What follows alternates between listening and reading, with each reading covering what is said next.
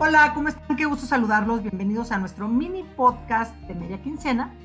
Este espacio es donde les pedimos a nuestros invitados de episodios anteriores que nos puedan compartir cinco consejos muy rápidos pero muy prácticos en su área de experiencia.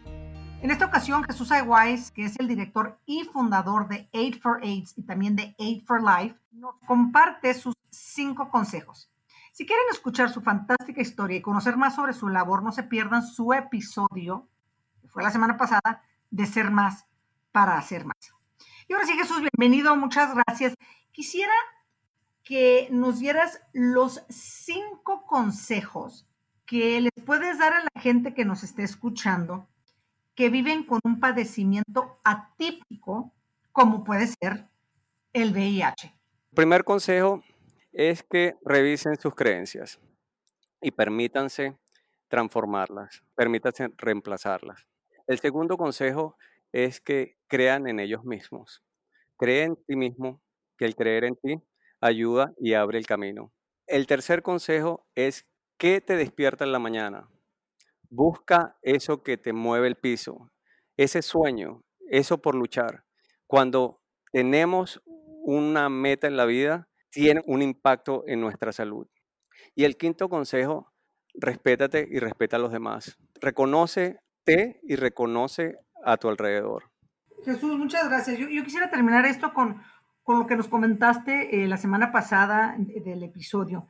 Y nada más agregarlo porque creo que lo dejaste tan claro, es que en los 80s, 90s el SIDA estaba este, expandiéndose de una forma impresionante y lo único que tenían que hacer era utilizar un condón cuando tenían sexo.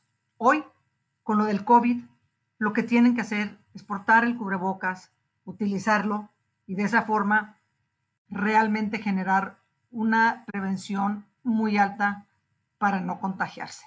¿Estás de acuerdo, Jesús? Estoy completamente de acuerdo. El COVID como el VIH y el SIDA no discrimina, no ve color de piel, no ve raza, no ve cuánto dinero tiene nadie. Es exactamente igual.